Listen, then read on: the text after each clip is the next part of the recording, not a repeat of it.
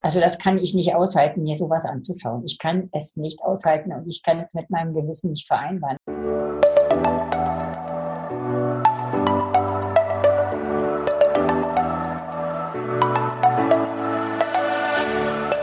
Moin und herzlich willkommen zu einer neuen Folge des Eat Pussy Not Animals Podcast, der Podcast, der dir den Einstieg in die vegane Ernährung erleichtern soll. Moin und herzlich willkommen zu einer neuen Podcast-Folge von mir. Ich habe heute wieder eine sehr, sehr spannende Interviewpartnerin am Start und zwar die liebe Konstanze. Die habe ich tatsächlich auf der Arbeit kennengelernt und war dann sehr begeistert davon, dass sie auch vegan ist und dann sind wir so ein bisschen ins Gespräch gekommen. Deswegen wollte ich sie unbedingt heute auch mal für euch interviewen. Danke, dass du dir die Zeit genommen hast und ja, vielleicht magst du dich erstmal kurz vorstellen und sagen, wie du so zu dem ganzen Thema gekommen bist. Ja, hallo und schönen guten Nachmittag in diesen Corona-Zeiten. ja, ich bin, ich bin Konstanze, werde demnächst also in diesem Jahr noch 70 und bin seit zehn Jahren ungefähr vegan. Das ist so lang. Ich, Krass, ey. Ja, so lange schon. Weil, äh, und zwar war das eher aus einer notwendigen Situation heraus. Ich habe äh, mein Bruder mit meinem Bruder kommuniziert, der ist Vegetarier gewesen und hat ähm, angefangen, sich vegan zu ernähren vor zehn Jahren und hat mir auch erzählt, warum. Er hatte Schwierigkeiten mit seiner Hüfte und ich ebenfalls an der gleichen Seite. Und dann haben wir angefangen, darüber zu kommunizieren, uns auszutauschen. Ähm, und ich habe dann gedacht, oh, das ist ein verdammt spannendes Thema. Meine ganze Berufserfahrung oder mein berufliches Leben war auch so, dass ich ziemlich schnell umzwitschen konnte und habe angefangen zunächst wirklich nur ähm, sozusagen auf Rohkost umzusteigen und bin oh, völlig weg, ja, wirklich völlig weg von, äh, von Käse, von Milch, von Fleisch, möglichst wenig Kohlehydrate und ganz viel Rohkost, Gemüse, ein paar Kartoffeln. Und ähm, das war so die erste, das war so eigentlich der erste Einstieg, genau, ja, kann ich so sagen. Mhm. Ich habe da echt voll Respekt vor, weil ich noch nie dieses Rohkost, also wirklich Rohkost ausprobiert habe. Ich will das mhm. ja auch mal machen, aber ich, ich finde, das ist immer noch so ein nächster Step irgendwie. So vegan mhm. fand ich nicht schwer, aber Rohkost ist schon, also nur rohe Sachen mhm. finde ich schon. Mhm. Und dabei sind sie so super lecker. Also ja, wenn man, wenn man, äh, wenn man rote Beete nimmt, ein wunderbar erdiger Geschmack, Möhren, Blumenkohl ist ein bisschen banal, aber den kann man dazwischen packen. Ähm, mhm. Ich esse nicht so gerne Gurke, aber eben halt alle anderen so leckeren Gemüse, die wir da immer zwischengehauen haben. Also das war schon schön. Und dann eben halt ein paar gekochte Kartoffeln dazu und leckeres Olivenöl. Ja, und das habe ich sehr, sehr lange gemacht eigentlich. Wie lange hast du das gemacht? Nur so? Ne? Also ich glaube ein Jahr. Ein, ein Jahr, Jahr und zwar, Krass. ja, und das, ja, das war toll. Ähm, und zwar immer auch so mit dem Hintergrund, und der, der Hintergrund war ja eigentlich, dass ähm, ich Arthrose habe. Und Arthrose hatte drei Knieoperationen, eine kaputte Schulter und eben halt mein Hüftgelenk auch kaputt war. Das, der positive Effekt bei dieser Geschichte war, dass ich eben halt äh, Sport gemacht habe und abgenommen habe dabei auch natürlich. Immer so ganz, also ganz ruhig so ähm, jedes, weiß ich nicht, ins Fitnessstudio eine halbe Stunde, zweimal in der Woche und dann diese Rohkost gemacht habe und ähm, dadurch abgenommen habe über 10 Kilo. Das war sehr gut. Das ist entlastet die Knochen und gleichzeitig eben halt auch ähm, dieses äh, Eiweißarme, also tatsächlich auch keine Bohnen oder auch pflanzliches, möglichst kein pflanzliches Eiweiß, keine Bohnen zu mir genommen habe, weil Eiweiß ist ähm, sozusagen etwas, was den Körper sauer macht und was auf die Knochen geht. Mhm. Und dann ähm, äh, ich angefangen habe, mich in diesem Zusammenhang tatsächlich auch mit der veganen Ernährung, also nicht nur mit, mehr mit der Rohkost, sondern mit der veganen Ernährung zu beschäftigen, ähm, und ja, mittlerweile das eine unglaublich spannende Ernährungsweise finde, weil ich, also heute nach zehn Jahren, was da alles, wie kreativ die Leute sind, sich haben einfallen lassen, alles auf veganer Basis machen zu lassen, ja. da gibt es eigentlich gar keinen. Ich finde, es gibt äh, überhaupt keinen Anlass zu sagen, man muss Fleisch essen oder so. Ja? Gar also weil es so leckere Pasten gibt. Es gibt mittlerweile auch Aufschnitt, äh, was, was an Wurst geht. Also wo, wo man sagen kann, man hat eine Scheibe Wurst auf dem Teller oder sowas, ja. Ja, das war alles in veganer Form. Ne, weil ähm, das kann ich dann auch nochmal zu sagen. Ich finde es, ich bin nicht so jemand, die kocht, ja, so, sondern ich gucke mir die Sachen an und ich gehe auch ganz gerne in so einen Biomarkt und kaufe da. Ja. Und was isst du denn so, wenn du nicht so gerne kochst? Also ich, äh, na, ich kaufe mir da, also jetzt, ich meine jetzt, ich, ich, bei mir ist der Punkt so, dass ich sage, ich äh, esse, ich habe gesehen, ich habe, ich sage mal so, ich habe mich schwer getan, ich habe mich echt verabschiedet damals von Fleisch, indem ich nochmal ganz bewusst einen Wiener Schnitzel gegessen habe, mhm. habe gesagt, tschüss, meine ich mehr. Dann habe ich gesagt, ähm, krosse Ente habe ich immer so gerne gegessen, tschüss, mache ich nicht mehr. Es sind ja so Trigger, die auch mit früher Familie zu tun hatte, sondern zum Beispiel so Roulade und solchen Geschichten, solche Geschichten. Ne? Ja, klar. Und ähm, Rouladen gibt's aber eben halt auch in vegan mittlerweile. Und wenn ich da Lust drauf habe, dann kann ich mir so eine kaufen. Das meine ich einfach. Ja? Ach so, ja. Ich finde auch. Gibt es. Mittlerweile ist es halt alleine auch hier in Berlin, hat man ja sowieso alle Optionen offen.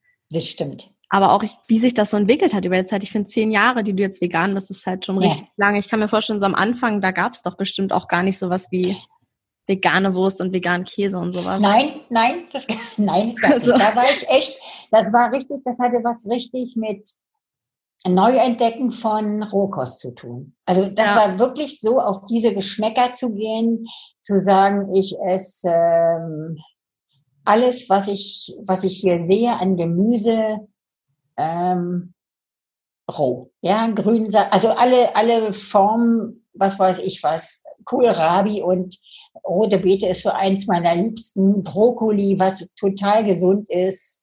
Ähm, diese ganze Ernährung sowieso alles unter 40 Grad möglichst nur garen, ja, mhm. damit alle Rohst also alle Mineralien und sowas auch erhalten bleiben. Also äh, habe ich gar nicht gemacht. Ich habe wirklich diese ganzen Dinge ähm, gereppelt, geschnitten, gewürfelt, mit Nüssen versehen, also alles, was man dann auch so braucht, wo es immer heißt äh, Vitamin B und so weiter und so fort, dann gab es eben dazu einen Ersatz, ja, oder ja. irgendwie eine andere Möglichkeit. Und in Pflanzen ist das auch nachgewiesen, dass Vitamin B vorhanden ist. Das habe ich so gemacht, ja. Das war schön. Und dann bin ich so langsam, ähm, ja, das Gute war, also diese ganze Ernährung, das muss ich dazu sagen, also die hat mich zum einen geführt, mich damit zu beschäftigen, äh, Fleischherstellung, Massentierhaltung. Ähm, das sind ja KZ-ähnliche Zustände, ganz viel. Das kann man. Na, ja, und die, also auch so die Antibiotika, die drin sind. Das ist die Schon Tiere, wie die gehalten werden.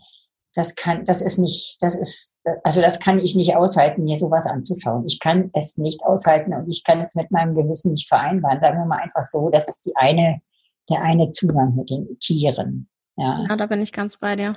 Kam das dann so mit der Zeit, dass du quasi über den gesundheitlichen Aspekt zum Veganismus gekommen bist und dann hast du dich ja. mit der Tierhaltung beschäftigt? Ja, ja, über den, also wirklich mit dem Gesundheitlichen im Prinzip. Mhm. Ich habe mich dann äh, damit befasst. Es gibt ein Buch, ähm, Arthrose, Arthrose-Geschichten. Und der, der Effekt ist wirklich gewesen, dass ich seitdem ich mich so ernähre, keine Knieschmerzen mehr habe, keine Kniegelenkschmerzen mehr habe. Oh, cool.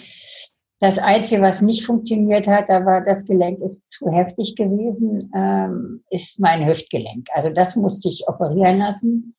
Aber da war auch der Effekt eben so toll, dadurch, dass ich nicht mehr, also nicht so viel Speck auf den Rippen hatte. Mhm. Äh, das ist eine unheimlich gute äh, Heilungsgeschichte, also beziehungsweise eine gute OP war und eine gute Heilgeschichte auch war. Die mussten das nicht einzementieren, die konnten das einfach so unter die Sehnen packen. Also das war eine, eine ganz, äh, eine, auch eine ganz coole Operation, die ich habe machen lassen. Die haben mich auch gefragt, ähm, und ich habe gesagt, nee, ich esse, äh, also, weil ich meine, ich war, in, weiß ich nicht, wie lange, das ist schon eine Weile her. aber eben halt auch nicht mehr so jung und bin relativ schnell wieder beweglich gewesen und habe ähm, also das ist der Heilverlauf war total gut und der Training, das Training und so weiter und so fort auch. Und seitdem habe ich wirklich also mit meinen arthritischen anfänglich arthritischen Geschichten nichts mehr. Also das ist eine ziemlich gute Sache. Ja. Da bin ich sehr sehr zufrieden, dass ich ähm, diese, und das kann man auch nachlesen. Ich habe das jetzt alles nicht so auf dem Plan mehr, aber es war für mich sehr logisch zu sagen, äh, wenn man zu viel Eiweiß isst, muss der, müssen die Knochen dieses, diese Säure abwehren und werden brüchig und ja. ähm, alles, was damit zusammenhängt, trägt dazu bei, dass man praktisch ähm, ja unter Umständen wirklich Arthrose gefährdet ist auch, ne? So, solche Sachen zu machen. Und das ist sehr gut ja, vorbei.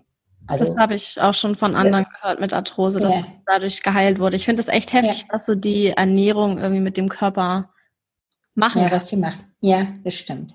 Und das toll. Ja, viele denken da gar nicht dran, obwohl das so das Naheliegendste ist eigentlich. Mhm. Also, das ist schon. Das stimmt. Und ja, ich finde es, ich finde es wahnsinnig spannend, weil ich habe immer das Gefühl, dass es, ich sag mal bei, also wir sind ja offensichtlich aus verschiedenen Generationen. Und ich habe das Gefühl, dass so die, ich sag mal, ältere Generation, das ist manchmal ein bisschen schwieriger, den vegane Ernährung nahezubringen. Deswegen fand ich, war ich auch so, so begeistert, mh. als du mir das erzählt hast. Hattest du da mhm. hast du das Gefühl, dass es ja in deiner Generation ein bisschen schwieriger ankommt als jetzt bei jüngeren Leuten oder Kindern? Gerade Kinder, finde ich, sind immer sehr, sehr offen für sowas. Mhm. Was hast du da so für Erfahrungen?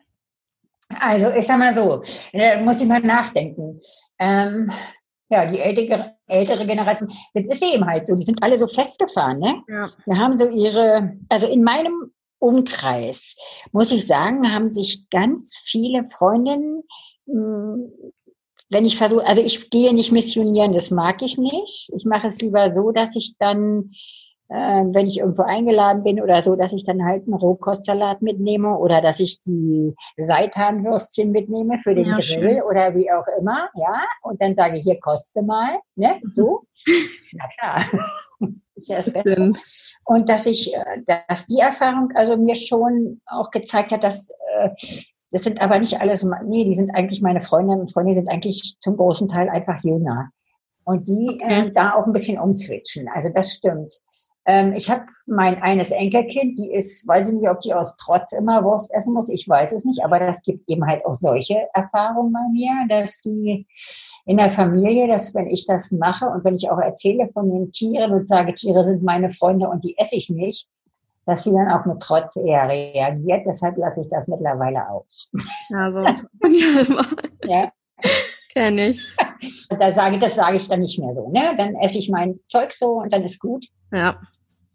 Ähm, ansonsten habe ich festgestellt, dass viele Frauen recht offen sind, sich damit zu befassen. Also nicht meine Generation mit 70, glaube ich nicht, aber so ein bisschen nur so um die 50. Ja. Ja. Die sind eigentlich ähm, mittlerweile, und ich glaube, dass das, äh, also wenn ich das so höre, in, äh, in Deutschland eigentlich ganz viele viel Großteil der, ganz großer Teil der Bevölkerung auch diese Massentierhaltung und das alles total schlimm findet und ablehnt und so weiter und so fort. Und ich ähm, und dann eben halt auch eher noch äh, mal zu dem Fleisch greifen müssen, weil sie vielleicht einen Mann zu Hause haben. Also, ich weiß es nicht. Ja. Keine Ahnung. Ja, die Erfahrung. Ja, Männer, sind, Männer tun sich da schwerer. Also mein ja. Schwiegersohn ist da auch so drauf. Der isst auch Fleisch, egal, der macht die Ohren zu und alles. Also der isst aber dann eben halt von mir aus hochwertig Richtiges, also Biofleisch, außer Massentierhaltung. Ja, Mann. Sollte man heute auch nicht mehr machen, wenn ich mir das so alles anhöre mit Corona. Mhm. Wildtier, schon, schon Handel. Mhm. mhm. Ja, Aber so. ich glaube, das kommt irgendwie durch irgendwelche tief verankerten Glaubenssätze bei Männern, dass ein Mann irgendwie stark ist, wenn er Fleisch isst oder so. Ich habe das Gefühl, ja. daher kommt das. Ja. Das ist. Mhm. Ich, ich habe auch so das Gefühl, Männer sind da sehr schwierig. Ja, ja, ja, ich, ich, ich, ich verstehe es. Also zum, weil, aber so jetzt auch aus dem einfachen Grund, weil es wirklich, ich möchte nicht sagen, dass es Ersatzprodukte sind, aber es gibt so wirklich leckere, äh, Holzfällersteaks oder Wiener Schnitzeldinger, die super lecker schmecken, finde ich, ja. Und rankommen an ein Stück Fleisch. Ja. Im Geschmack und in allem, ja, so. Ist schon echt krass, was es heutzutage einfach für Möglichkeiten ja, gibt. Ja. Eigentlich hat niemand mehr Entschuldigung. Mhm. Das stimmt. Wo du gerade Corona ansprichst, meinst du, das wäre nicht passiert, wenn alle vegan wären? Naja, ich denke mal, ähm, die haben ja, nee, ähm, die Ursache kommt ja aus dem Wildtierhandel, ne? Hm, Habe ich auch gehört. Aus, äh, aus äh, und äh, ich denke, also wir haben ja, also Corona ist jetzt das eine, es kommt aus dem Wildtierhandel, das heißt im Prinzip muss die Bundesrepublik äh, Wildtiere, Handel mit Wildtieren verbieten, weil es potenziell äh, ein Infektionsherd ist, sein kann, ja, so. Ja. Aber bei uns sind es eben die, äh, und das, das hat ja auch was damit zu tun, also mit der, mit der Enge der Tierhaltung einfach, mit den ganzen Antibiotika, mit Schweinepest, mit Vogelgrippe und so weiter und so fort. Ja, das sind ja alles diese Geschichten, die uns ja schon äh, immer irgendwo an bestimmten, äh, in bestimmten Zeiten schon, äh, ja, untergekommen sind, bedroht haben oder wie auch immer. Da müssen sie massentiermäßig wieder alle getötet werden. Und äh, ich finde das also irgendwie so schräg, weil das sind lebende Kreaturen. Das sind lebendige Kreaturen. Das kann man nicht machen. Also das ist so meine moralische oder meine auch gar nicht. Empörung auch dazu einfach, muss ich sagen. Dass das, dass Tiere immer, das ist das, das ist der andere Schauplatz, mit dem ich mich dann eben halt auch angefangen habe zu beschaffen, dass so Tiere so als Ware behandelt werden. Nicht? Das ist schon krass. Und, ja, und wenn ich mir überlege, dass ich hier durch die Domäne Darland gehe und die Schweinebabys da, die kleinen Ferkel werden den Kindern gezeigt und die Eltern sind enthusiastisch und guck mal, wie süß das und jenes. Und äh, bis ich im Jahr später essen sie die auf dem Teller als Wiener Würstchen. Ja. Und das sind so Dinge, die verstehe ich einfach nicht mehr. Verstehe ich wirklich nicht, weil Schweine sind, also wenn ich jetzt von Schweinen ausgehe, Schweine sind eben halt wirklich unglaublich intelligente Tiere, intelligenter als Hunde. Und sie sind uns in der ganzen, ja, also sind uns Menschen total ähnlich, wenn man sich die Oberschweine, also die Oberfläche einer Schweinehaut anguckt, dann kommt die uns Menschen in der puren Art und Weise, also wenn wir auf unsere Haut gucken, kommt die uns unheimlich nah. Und Ach, echt was? Ja, das, das muss man ein bisschen mal Schweineleder angucken. Mhm. Und dann ähm, unsere Haut dazu, das ist fast ähnlich, ja, so. Und ich meine, nicht umsonst werden Schweineherzen oder Schweine äh, Teile auch für künstliche Herzklappen benutzt, ne? Also weil die uns in der Organstruktur oder wie auch immer sehr, sehr ähnlich sind. Ja? So. Und dann werden sie massentierhaltungsmäßig echt übel gehalten. Und das, das stimmt. Ja, das fehlt irgendwie diese also, Verbindung so, dass man ja versteht, dass das, was man ist, mal ein lebendiges Tier war. Ja, und das, äh, das ist aber, stimmt. Ähm, das hat was damit zu tun, dass es eben halt wirklich so eine, diese Industrie geworden ist auch, ne? Dass mhm. man nicht, dass man nicht äh, sieht, wie es groß wird und was es für Qualitäten eigentlich sonst noch hat, so ein Tier, ja? Ja, es wird halt. Und wo es, wozu es dienen kann. Es kann, ein Schwein könnte theoretisch auch wie wenn ein Haustier gehalten werden weil die sind echt so ordentlich und so ja. sauber. Oh, ich hätte voll gerne ein Schwein. Ich habe meinen Film dazu gesehen. Bitte? Ich hätte voll gerne ein Schwein. Das wäre so ja, süß. ist es auch. Die sind auch toll. Die sind wirklich toll und richtig intelligent. Ja, so. ja ich habe neulich auch eine Doku gesehen. Da wurde das auch so ein bisschen beleuchtet, wie hm. Schweine hm. leben. Und die sind echt hm. total süß und sauber eigentlich und gar nicht so ja. dreckig, wie ja. es immer dargestellt wird. Gar nicht. Nee, das stimmt. Das schon, ja. Mhm. Halt ein Leben. Also das ist ein wichtiges Thema, was, äh, was ich auch so verfolge und wo ich mich auch irgendwie so, sagen wir mal, immer hier, wenn es Petitionen gibt, Massentierhaltung, dies, das und jenes, wo ich mich auch engagiere. Ne? So. Finde ich cool. Mhm. Was würdest du denn einer Person, die jetzt sagen wir so in deinem Alter ist und irgendwie mhm. sich mit diesem Thema beschäftigen möchte, was für Tipps würdest du dieser Person geben, wie man am besten auf eine vegane Ernährung umsteigt? Ähm, ich würde da sagen, ähm, ähm, anfangen, probieren, langsam probieren, ja. Mhm. Man kann ja mal so schrittweise, sagen wir mal, bestimmte Dinge an sich rankommen lassen. Also ich halte es für schwierig, äh, wenn es zu dogmatisch ist. Ja. Wenn man sagt, ich muss von heute auf morgen alles schaffen. Ich finde, es sind Seitensprünge erlaubt. Ja, es gibt ja so etwas, was dann so richtig tief drin sitzt, ähm, wo man sagt, nee, ich möchte das aber gerne noch weiter essen. Also mir ist zum Beispiel, also ich muss es auch sagen, ich bin an bestimmten Punkten immer ich mache auch ab und zu einen Seitensprung immer wieder, und zwar bei Ziegenkäse. Den liebe ich, da komme ich da nicht drüber. Und da gibt es leider, also es gibt mittlerweile auch gute aus, aus Cashewkern und so weiter und so fort. Äh, es gibt äh, auch einen guten Parmesankäseersatz, aber Käse ist etwas, was ich immer halt auch total immer gerne gemocht habe. Und da ist es mir am allerschwersten. Und dann muss ich ab und zu ähm, tatsächlich mal einen Seitensprung machen. Es, es, es, äh, dann, dann kaufen wir wieder ein Stück Ziegenkäse, dann ist wieder gut. Ja, so, ne? mal zwischendrin. Ja, ich denke ähm, mir auch, es ist besser, auf alles zu verzichten und dann ab und zu mal Käse zu essen, als zu sagen, ja. ich kann nicht auf Käse verzichten, deswegen lasse ich es gleich bleiben. Also das denke ich mir immer. Nee. Ja, ja, so rum. Also dann lieber so rum. Ja, genau. also, dass man, dass, dass ich dann, dass es dann lieber so geht. Und ansonsten ähm, ist es, wie gesagt, heute möglich, sich damit zu beschäftigen, wenn man jetzt gerne hm, in, in Bioladen zu gehen und dort einfach zu schauen. Es gibt leckere äh, Bällchen mit Tofu und diesem und jenem. Also ich finde, da gibt mhm. es viel, äh, was man sich auch ähm, auf die Stulle packen kann, wenn man eine Stulle möchte. Oder es gibt eben halt auch leckere Dinge aus Seitan, ja. Also ich ja, finde da, toll.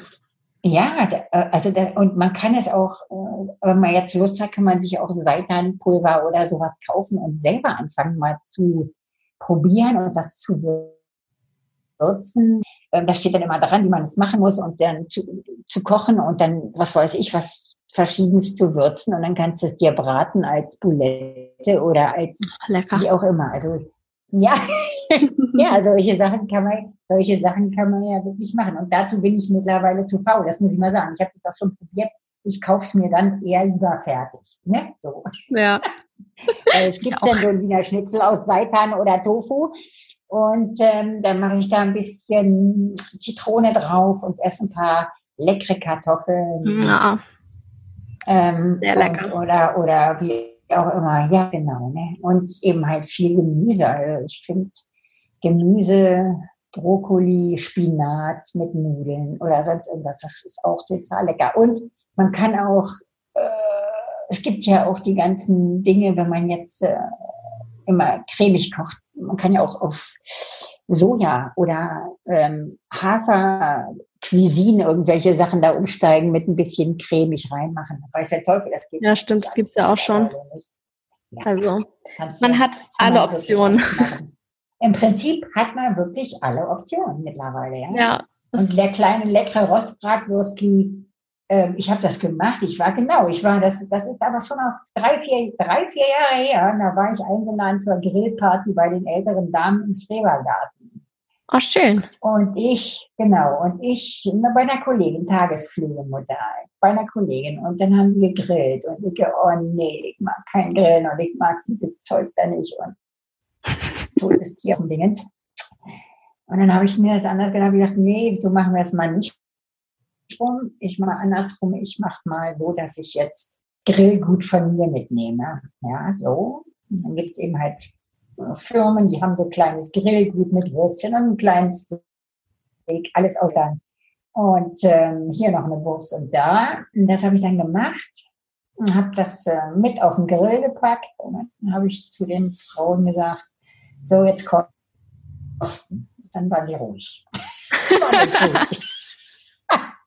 Das hätten sie nicht gedacht. Also wirklich fall, die waren echt ruhig. Da kam nichts von den äh, äh, sondern wow. es hat ihnen gut geschmeckt. Und es gab kein Widerwort und keine abwertende Bemerkung. Ja, so. Das ist so mal eine ja, schöne Erfahrung. Ja, oder? Ja, ja, ich, ich war auch ziemlich. Ich meine, das heißt, ich habe nicht so viel Kontakt, dass ich bei denen geblieben bin, irgendwie so. Ne? Also ja. zu sagen können, seid ihr dran geblieben oder was auch ich. Aber das ist auch egal. Ähm, es ist jedenfalls äh, nichts, was so verpönt sein muss. Ne? Ich ja. weiß nicht, was das für eine Abwehr da ist, ja, zu sagen, die Veganer oder Veganerinnen Nee, man kann ja auch einfach mal offen sein und es probieren, denke ich mir so. Im Prinzip ja, würde ich empfehlen. Also ich denke mal, gerade im Zuge dieser ganzen Geschichte ist auch das mit der Massentierhaltung, die geht ja auch auf die Klima, auf unsere Klimabilanz ja, und so weiter. Das ist ja dermaßen heftig. Das sollte man ja nicht glauben, welche wie viele Anteile das eigentlich auch hat. Ähm, Wasser wird versalzt, also Nitrat, Nitritwerte durch Gülle und so weiter und so fort. Die ganze der ganze Boden ist im Eimer. Also, ne? Das sind auch so Sachen, die ich gar nicht wusste, bevor ich vegan geworden bin und erst ja, dann ja. irgendwie mir klar geworden sind. Nee, heftig mhm. auf jeden Fall. Genau, und diese, also diesen Strang, den, den kriegt man dann automatisch mit, wenn man sich damit auch beschäftigt. Ja, das finde ich auch. Das mhm. kommt so dann direkt. Ja. Ja, magst du noch mal kurz von deinem Bio Anbaugemüseprojekt. Ich weiß gar nicht, wie ich es bezeichnen soll. Ah, unser super, unser super Koop. Genau, das finde ich so cool. Das ist so eine tolle ja. Sache. Ja. ja, erzähl davon gerne mal. Ja, ach so, da erzähle ich. Ja, genau. Das ist, ähm, da, wir sind aber nicht alle vegan, sondern wir sind, äh, wir sind schon eine gemischte Truppe. Mhm.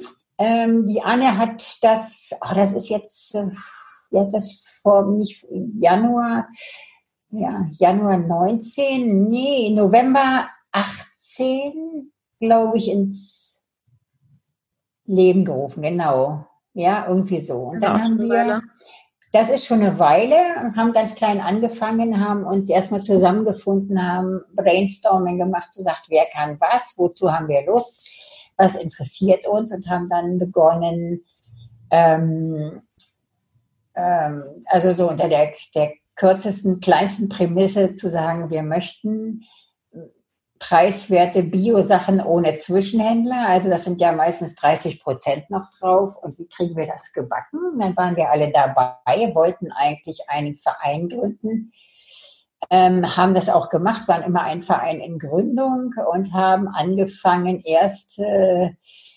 Bio, also Lebensmittel zu kaufen über eine andere über einen anderen Laden, über einen anderen Bioladen, weil wir noch keine lieferfähige Adresse haben und zum damaligen Zeitpunkt auch nicht genügend, sagen wir, bestellt haben. Da muss man eine Bestellgrenze von, weiß ich nicht, 300 Euro oder so haben. Mhm. Hatten wir am Anfang nicht.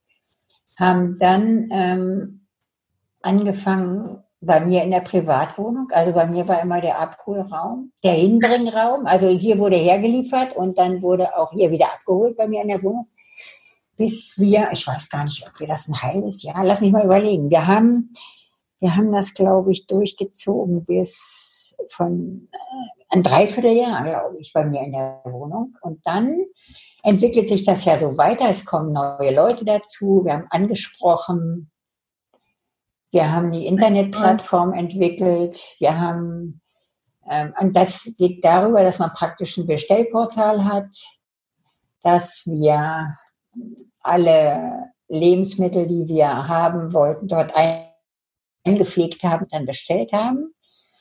Dann ist, ähm, hat man die äußere, also die Rahmenbedingungen sind, dass jedes Mitglied sozusagen alle sechs Wochen vier Stunden arbeiten muss. Das ist das, was eingebracht werden muss an Leistung, damit die 30 Prozent runtergehen. Ja, aber das ist ja genau. machbar. Ja, das haben wir auch gut hingekriegt und haben das alles, äh, das ist jetzt alles eben halt gut in der Struktur. Dann haben wir wirklich echt toll hier um die Ecke bei uns in, der, in Friedenau einen kleinen Lagerraum mieten können in der, bei einer Hausverwaltung, der jetzt, ja, der ist jetzt auch, weiß ich nicht, ziemlich alt schon, hätte ich beinahe gesagt. Also den haben wir schon ziemlich lange, dreiviertel Jahr bestimmt. Mhm. Ich hoffe, ich komme mit den Zeiten klar, ist egal. und haben ähm, den ausgebaut, haben da Kühlschränke drin, haben alles, alles organisiert mit gebrauchten Sachen von den einzelnen Mitgliedern. Kühlschränke, Messer, Bretter, Tische, Regale, alles da drin. Computer, super. Mhm. Also wirklich richtig ausgebaut, die ganze Geschichte. Und sind eben halt tatsächlich am Wachsen und zwar langsam und beständig. Und das ist ziemlich gut. Das heißt, wir machen nicht so ein, wir machen nicht so ein äh, Ding, dass wir ganz schnell hochschießen und dann eigentlich einfach das gar nicht alles unterkriegen, die ganzen Kapazitäten. Dann kommen natürlich immer so ein paar Schwierigkeiten. Der Verein ist uns nicht genehmigt worden. Ja. Und zwar, weil wir, ähm, wir sind sozusagen, wir sind kein gemeinnütziger Verein. Und die Rechtspflegerin hat uns beim Amtsgericht gesagt, es ist ja schön und gut mit Ihrem Verein. Sie sagen uns hier, dass Sie nicht keinen Gewinn machen wollen, aber das, es gibt keine gesetzliche Regelung dafür, wenn ich das in zwei Jahren überprüfen möchte, ähm, auf sie zuzugehen. Das heißt, wir können ja was erzählen vom Pferd, hätte ich beinahe gesagt, und können nach zwei Jahren kann die uns da nicht mehr für belangen. Also hat sie uns das nicht genehmigt und jetzt sind wir dafür eine Genossenschaft in Gründung. Ja. Aber auch gut. Ja, wunderbar, kann man nicht meckern. Wir haben ähm, sozusagen das am Start. Das muss jetzt alles ein bisschen, ja, das muss natürlich immer so auf die richtigen Füße gestellt werden mit den ganzen Strukturen, wir müssen die Satzungen einhalten, beziehungsweise müssen die haben, die genossenschaftlichen Menschen, die prüfen uns dann und so weiter und so fort. Ja, also das ist sowas. Dann haben wir aber eben, und das ist auch so toll, was dieses kleine, was unsere kleine Food Coop da so macht. Wir haben die verschiedensten Möglichkeiten, Zulieferer zu organisieren. Ähm, es gibt, äh, es gibt ein Mitglied, die hat ehemals Freunde aus Nicaragua aufgetan, die leben in Leipzig und haben dort einen Laden. Und wir kommen direkt eben, wir bekommen direkt aus Leipzig Kaffee aus Nicaragua. Ja, also das, das sind so, toll. ja, das ist wirklich toll. Und zwar kommt die, kommt dieser Kaffee und der schmeckt hervorragend.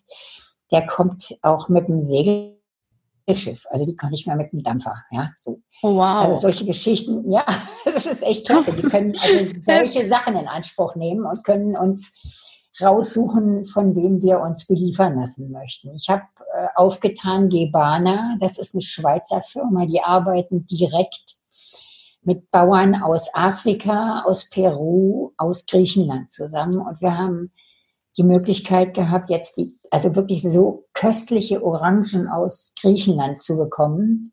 Die schmecken so ausgezeichnet gut. Und dann, ähm, also uns da, da einzuklinken oder eben, was eben auch toll ist, die Bauern aus Peru, die liefern Baumavocados, die nicht mit einer Riesenmenge Wasser ähm, noch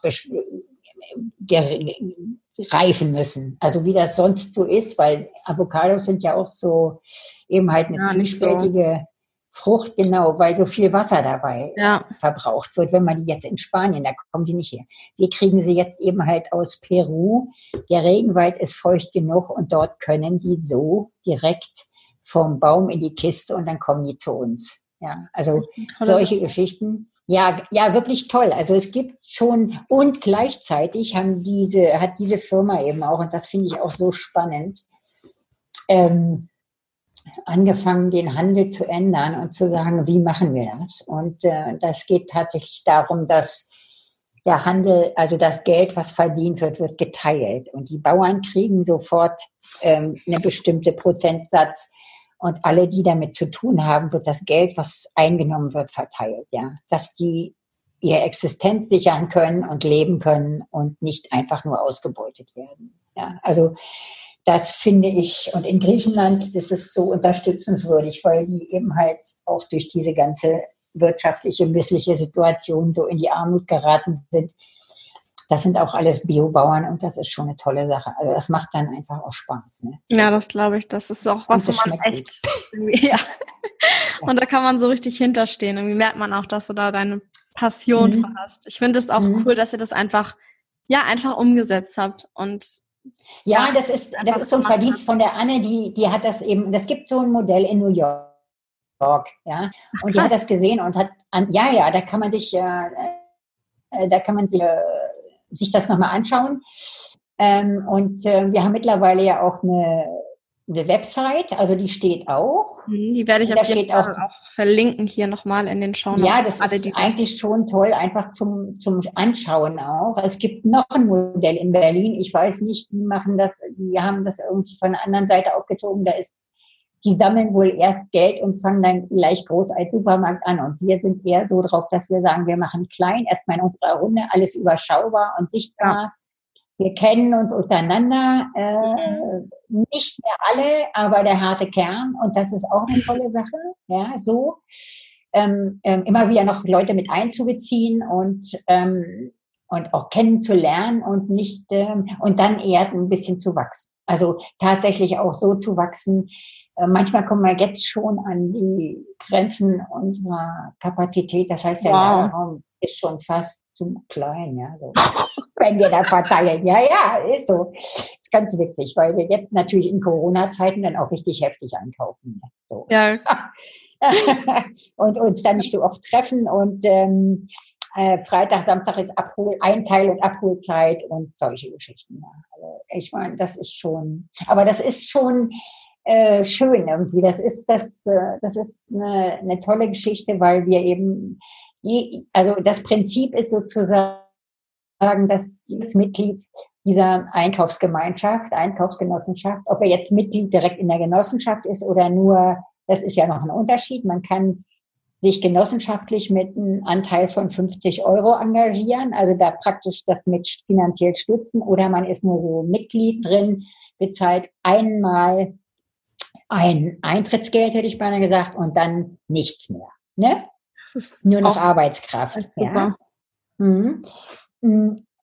Und ähm, das Gute ist, dass wir eben halt, ja, dass wir, ich weiß gar nicht, wie bin ich jetzt drauf gekommen, das habe ich wieder verpeilt.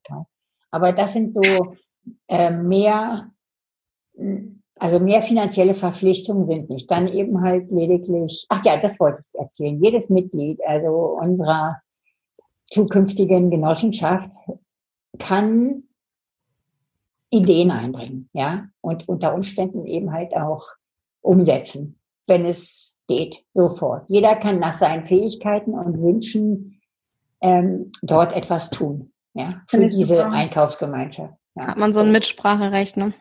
Ja, das ist eine, ich weiß nicht, ob du sowas kennst, es gibt äh, die Form des konsultativen Einzelentscheides. Das, das, ist, das sagt mir nichts. Das ist eine, genau, das ist eine erweiterte Form der Mitbestimmung, kenne ich beinahe gesagt. Also das heißt, wir haben zwar formal einen Vorstand, eine Vorsitzende. Das bedeutet aber nicht, dass alles, was, ähm, was wir an Neuerungen brauchen oder wollen, dass es über, also dass das, dass das nur der Vorstand machen kann. Ja, sondern ich habe, also ich erzähle das nur mal an mir so. Ich habe ähm, diese Gebana Orangen ähm, Geschichte über, mein, über eine Werbegeschichte in meiner Zeitung gefunden und kann dann damit sozusagen äh, in unsere Website gehen und in unsere Kommunikationstool und kann sagen, ich habe das und das gefunden, guckt es euch an, wie ist das Interesse, ja, und dann entscheide, habe ich entschieden, dass wir das bestellen. So, fertig. Und jetzt ist es drin, ne? Also, ja, weil die Leute wir kennen, kennengelernt haben, weil es gut schmeckt. Und diese zwei Kisten, diese, weiß ich nicht, wir hatten, glaube ich, 26 Kilo jetzt im März nochmal ähm, Orangen, die waren sofort weg. Ja. Also, das glaube ich. ne?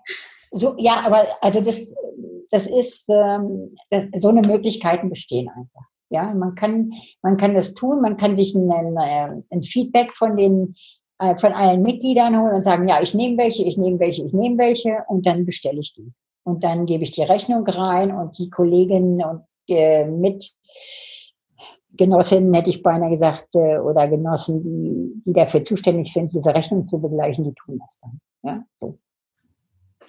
Klingt auf jeden Fall nach einem richtig genialen Konzept. Ich bin ja sehr begeistert davon. Mhm. Ja, ist schön. Also es ist gut. Es ist, ähm, es klappt auch gut. Es ist irgendwie schon toll. Und dann haben wir jetzt eben mit der Corona-Geschichte haben wir ein paar Sachen eingeführt, ein bisschen mit den Kontakten, mit den, dass nicht alle auf einmal abholen können. Da haben wir so Zeitfenster eingebaut. Ja, ja. Viertelstunde immer man findet Lösungen, ne?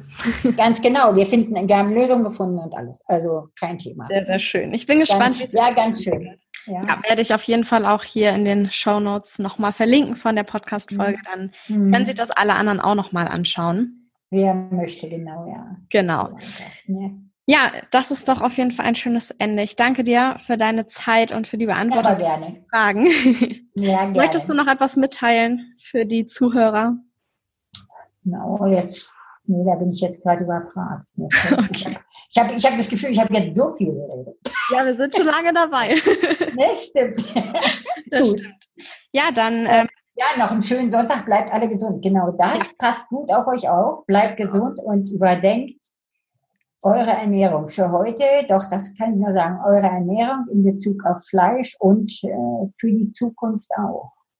Ich denke, das ist eine wichtige Sache. Ja? Gut. Sehr schöne Message. Danke dafür.